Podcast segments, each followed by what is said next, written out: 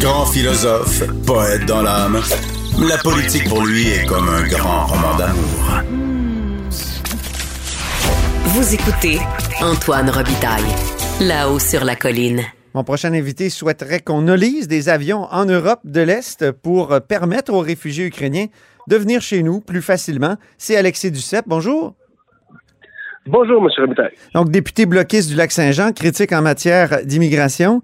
Euh, ça, fait, ça fait quelques semaines déjà que vous parlez de ça, d'une sorte de, de pont aérien. Est-ce qu'on peut parler de pont aérien?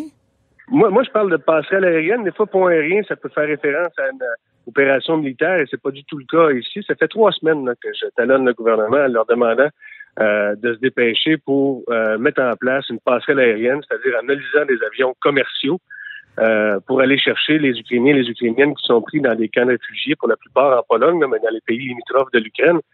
Et euh, présentement, ce qu'on voit, c'est que le gouvernement n'a toujours pas de deal avec les compagnies aériennes, Mhm. qui est assez euh, incroyable. Ça serait quelle compagnie, Alexis? Ben, c'est les WestJet de ce monde, c'est les Air Canada de ce monde, c'est les Air Transat. Air Transat a levé la main en disant publiquement qu'ils étaient prêts à faire leur part pour aider euh, le gouvernement à ramener les Ukrainiens ici. Parce que là, vous savez que euh, des visas sont émis euh, très rapidement à partir de la semaine prochaine en masse d'Ukrainiens qui voudront venir au Canada. Le problème, Oui. c'est que beaucoup d'entre eux n'ont pas les moyens de se payer un vol commercial, premièrement. Deuxièmement, beaucoup d'entre eux n'ont même pas accès à des vols commerciaux là où ils sont pris présentement. Donc, la solution, c'est d'envoyer des avions là-bas, noliser des avions.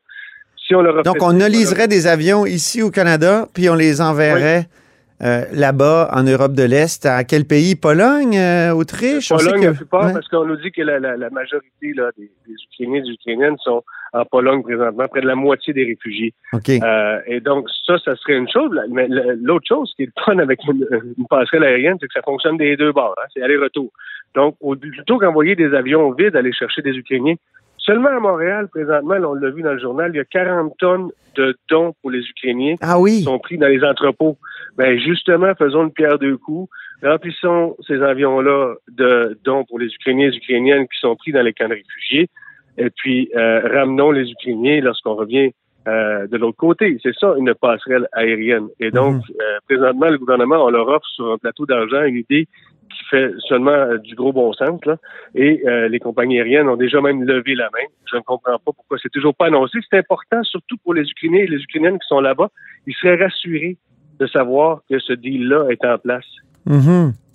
Mais le ministre de l'Immigration, euh, il me semble qu'il il est, il est assez ouvert à vos propositions dans, dans le passé Ben, récent. Le Sean Fraser, va- il, il semblait, il vous a accordé des entretiens, il, semblait avoir de l'écoute. Est-ce est-ce que là-dessus, il bloque ou quoi?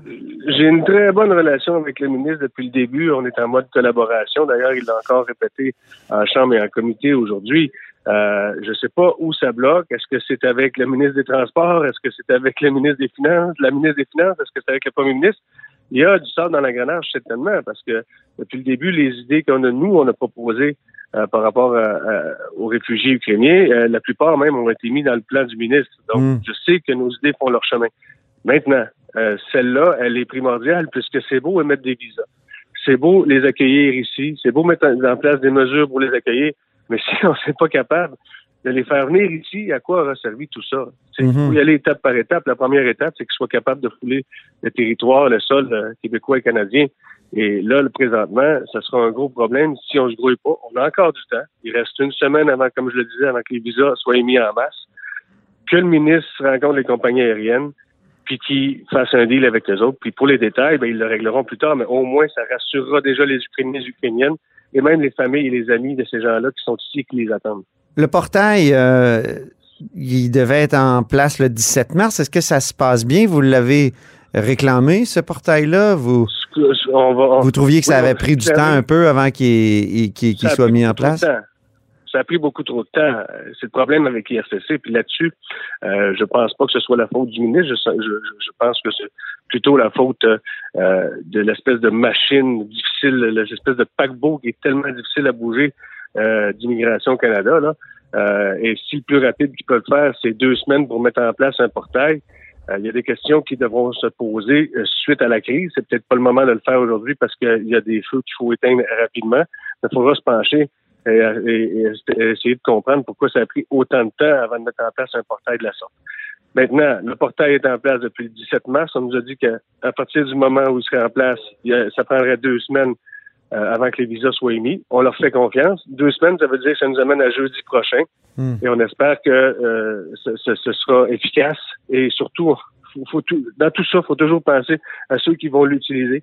Ben oui. À ceux qui vont qui, qui, qui, qui sont là-bas, qui sont pris là-bas, qui ont presque plus rien, qui ont la peur au ventre.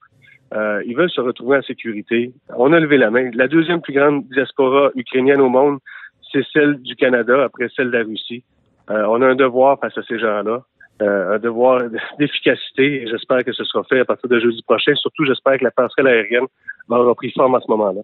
Avez-vous discuté avec des, des réfugiés ukrainiens dans les dernières heures, dans les derniers jours? Ben, comment ça se passe? Non.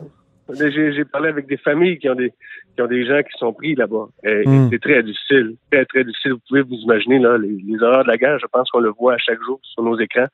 Les gens qui vont arriver ici, ce sera en majorité des femmes et des enfants qui auront connu euh, des horreurs de la guerre. Là. Euh, faut pas s'attendre à, ce que ces gens-là euh, soient tout de suite euh, tout de suite envie de se mettre sur le marché du travail. C'est des c'est des gens qui auront vécu ça euh, très difficilement. Faut se mettre dans leur peau. On le voit à chaque jour. Euh, et donc, on a un devoir, nous autres, rendus là. À la seconde où le Canada a décidé de lever la main pour dire on va vous aider, ben, on a mis l'espoir dans leur cœur. Hein? Donc là, euh, on n'a pas le choix, faut livrer.